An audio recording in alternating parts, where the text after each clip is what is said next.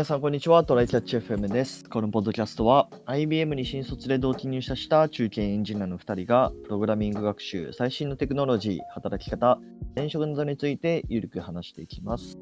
では、今週もお願いします。お願いします。で久しぶりに質問いただいてまして、イェーイ。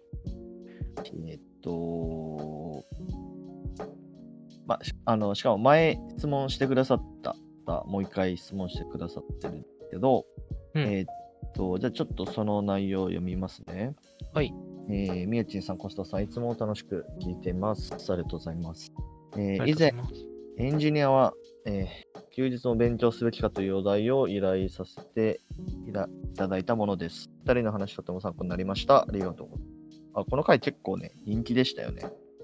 そうですね。うんこのしがない SE さん、ラジオネームしがない SE さんが結構質問してくれて、いい感じに話せた回でしたね。うんで、今回も僭越ながら質問したいことがあります。お二人の在宅ワーク環境についてお伺いしたいです。現在僕は部屋のお掃除ついでに在宅ワークとして使っているデスク周辺の設備をデスク周辺の整備か。整備を計画しています。サイドデスク、サイドモニターを購入しようか。キーボード、マウスを刷新しようか。もっと良い椅子に買い替えようか。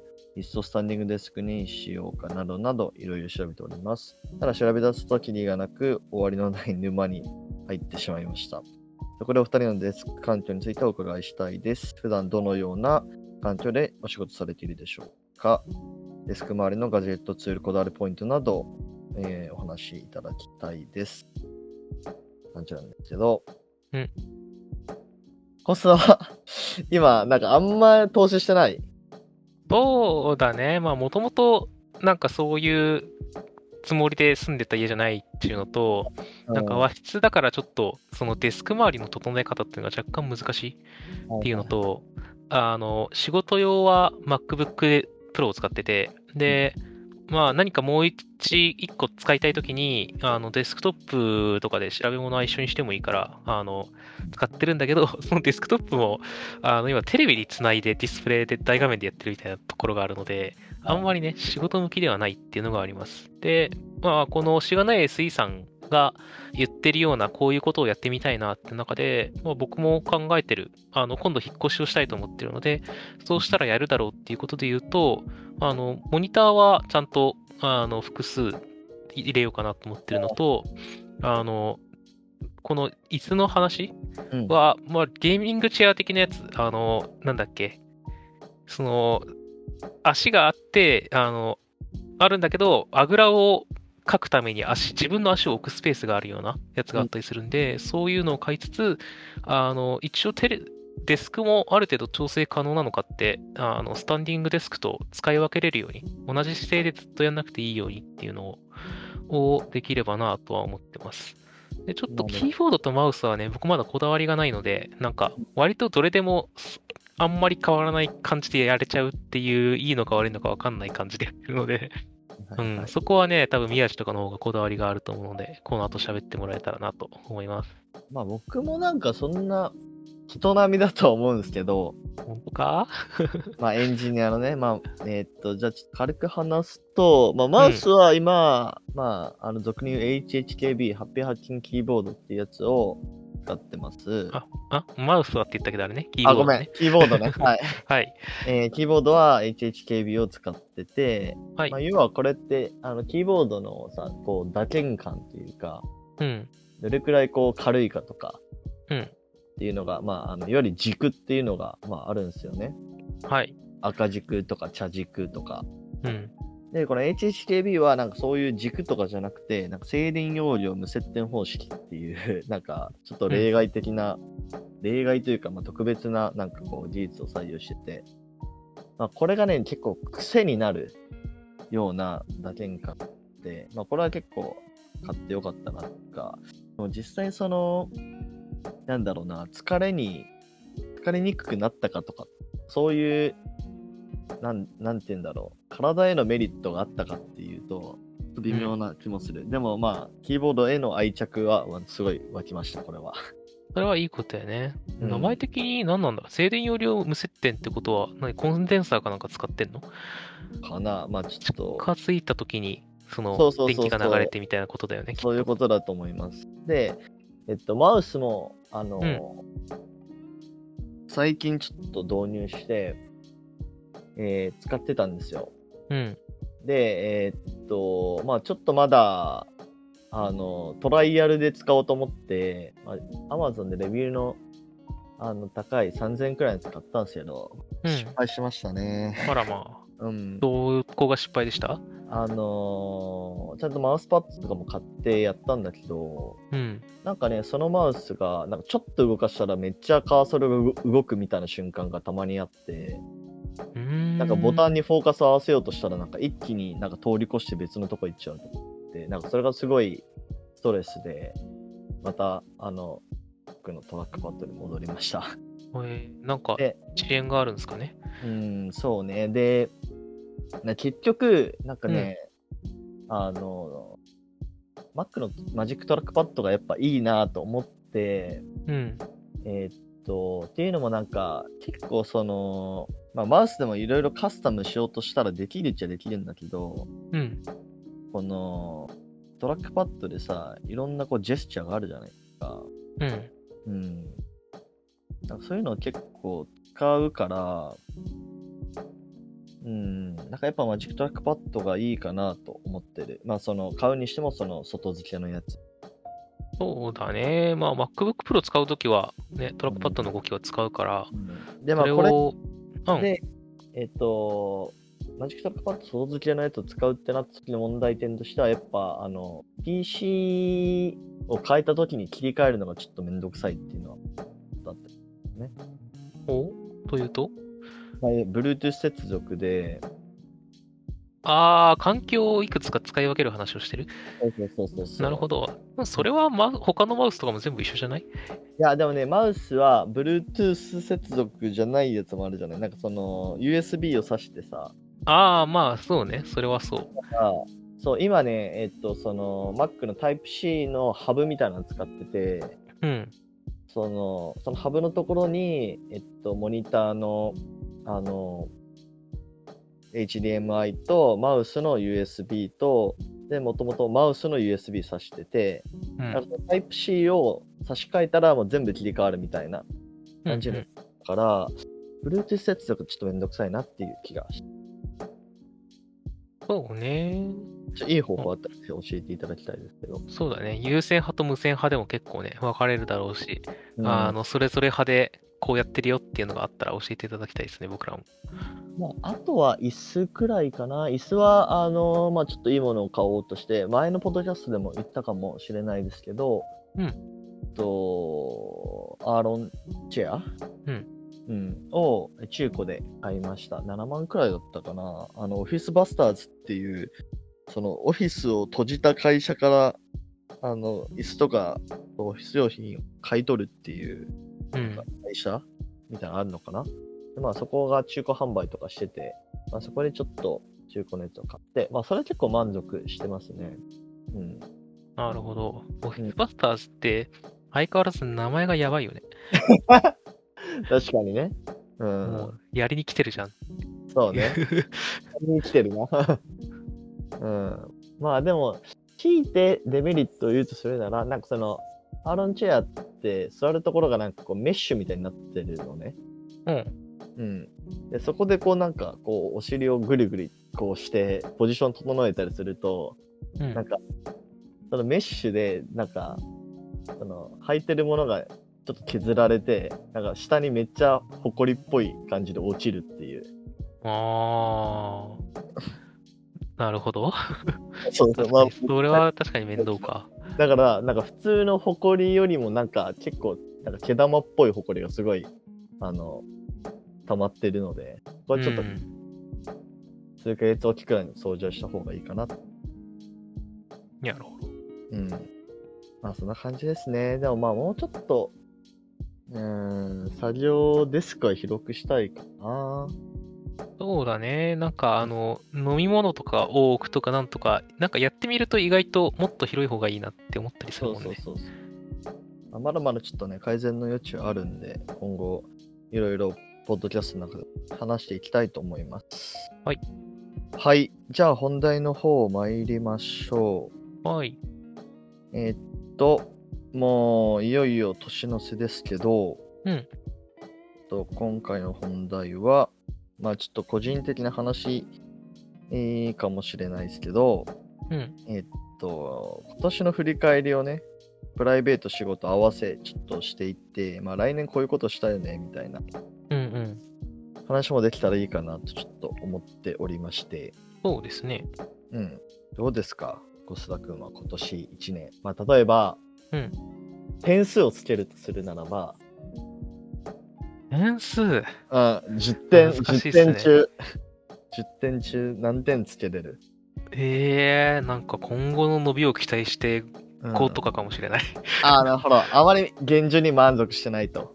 ああ、そうね。あの、今年、今年何だったかってなると、なんだろうね。あの、た序盤はちょっと、リモート慣れてきたから、まあちょっとおうち改善とかはやってたとはいえちょっと停滞期だった。で、うんうんうん途中から、なんか、あの、急にプロジェクト変わることになって、炎上プロジェクト入って、めちゃめちゃ大変だった後に、病んでたね。うん。そう、あの時はやばかった。で、転職をしその後して、で、今、まだちょっとね、あの足りんな、足りんなって思いながら、こう、自分の至らなさを痛感しながら仕事に慣れてきつつあるけど、まあ、まだまだやなっていう感じでやってるんで、それはあ。れなのかな、技術力的にまだまだ足らんなっていうのにこう気づいた感じ？それ,、まあ、それもあるし、あの、まあ、キャッチアップがまだ追いついてねえなっていうのもあるし、両方やね。はいはいはい。なるほど。なので、まあ、まだこれからどんどんね、その会社への貢献だったり、自分のレベルアップだったりっていうのは、まだまだやらないとなっていうのがある。うんうんうん。っていう点と、あの、もう無限に思ってる、ちゃんと早い、なんか、ちゃんと早めに寝て、たっぷり睡眠をとろうっていうのが、マジでね、ダラダラダラダラしちゃってできないっていう話うんうんがあるかな。あなるほどとは、なんだろう。まあ、とはいえ、その、なんだろうね、旅行、その金沢に行けたとかね、兼六園行きたかったのにやっと行けたとか、そういうちょっとした、なんかこう、プライベートでの楽しみとかはできたっていう点と、あの、まあ、転職っていうのをちゃんといいところに落ちあの入れたなっていう点。はいいポイントかな。ああ、そうだね。あとは彼女とかできたらポイント上がるんじゃないですかね。プライベートに関してはね。確かに。ねじゃあ、それは来年なのかな？来年に向けては、なんかどういう、なんか、ざっくりと来した年、プランとか。そうだね。いや、なんか本当にプライベートの話で言うと、さっきの彼女の話とか、あの、他の回でもちらっと触れてる引っ越しをしようと思ってる話。はいはいはい、で、やっぱ住環境ってね、あの、人は環境によって結構変わるものなので大事だと思うんですよ。だから、でそこでちゃんといいとこに落ち着けるかどうかって結構でかいかなとは思ってますね。うんで、もうちょっと仕事とか、なんか技術的なところで言うと、まあ、あの、仕事面はちゃんと、あの、自分で、これは自分しかできないな、みたいなところを、まあ、一時期ちゃんとも、会社内で持ちつつ、でも、僕がいなくなっても大丈夫だよね、に持っていくっていう1サイクルをちゃんとやれる、やってみたいなっていうのがあるかな。で、あとは、まあ、なんかこう、結構社内、あの、オープンソースへのコミットを推奨してたりとか、はいはい。あの、なんだろう、僕らの友達で僕の今チームリーダーをやってるやつ、うちの会社の僕のチームのリーダーをやってるやつが Go カンファレンスでね、あの、発表的なのをやったりとか、CTO も他のところで、あの、登壇しようかな、みたいなことを言ってたりとか、そういうのやってるんで、まあ、僕もそういうのをなんか一個、あの、アウトプットを一個やろうかな、やれたらいいなっていうのなとる、なんか勉強、勉強としてももう一段階、なんか今日プロをまだやり続けるんだったら、ちゃんと、あの、アットコーダーの色一個上げるとか、なんかそういう明確なレベルアップももう一個やりたい、インプット的なところももう一個やりたいっていうのがありますね。なるほど、なるほど。いいっすね。ね、それが全部できてったら1ポイントずつとかね、上がっていくんじゃないかな、点数が。なるほど。はい。宮地的には今年は何点でした？私的には今年はですね、まあ仕事は、うん。まあ7点くらいかな。うん、うん、かもう。なんく、かもなく。うん、まあ、今年、1個チーム移動して、うんまあ、すごい働きやすくなった。はい。まあ、ちょっと前のチーム、なんか、あのーちょっと合わない部分あって、え苦しい時もあったんですけど、ー、うん。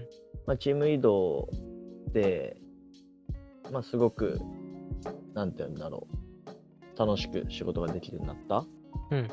で、まあ、その、なんだろう、評価も、まあ、悪くなく、まあ、でもめちゃめちゃいいっていうわけでもないんだけど、まあ、中の上くらいの評価はいただいて、うんうん。うん。まあ、だだから、まあ、仕事的には、まあ、7ポイントくらいですかね、7点くらい。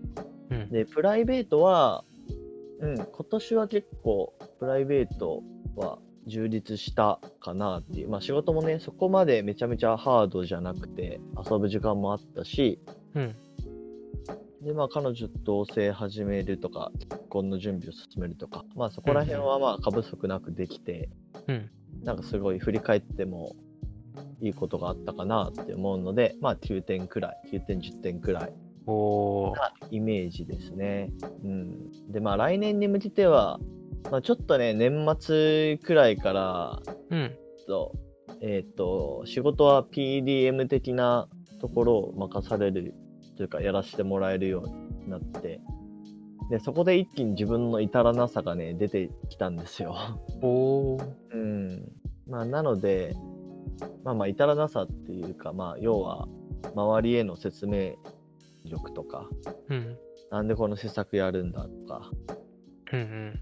まあ今までちょっとあまりできてなかったところ、だけどまあやりたいところではあるので、うん。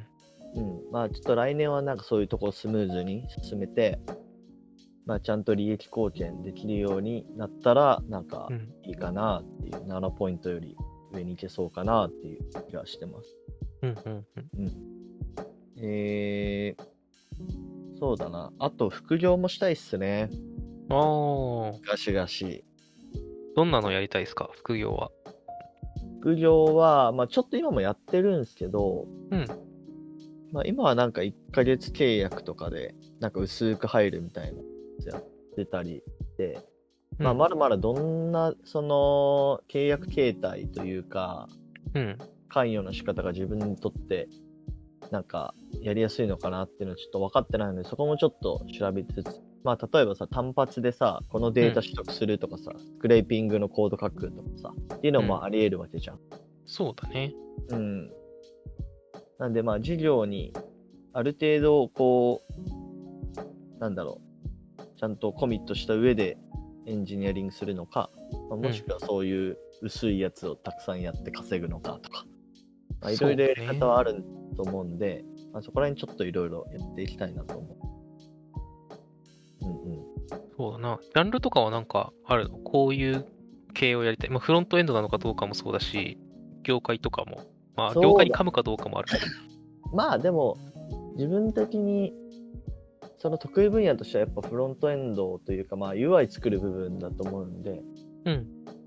まあサクッとこう、Figma を UI に起こすとか、まあそこら辺だったらやりやすいかな、感じしてますね。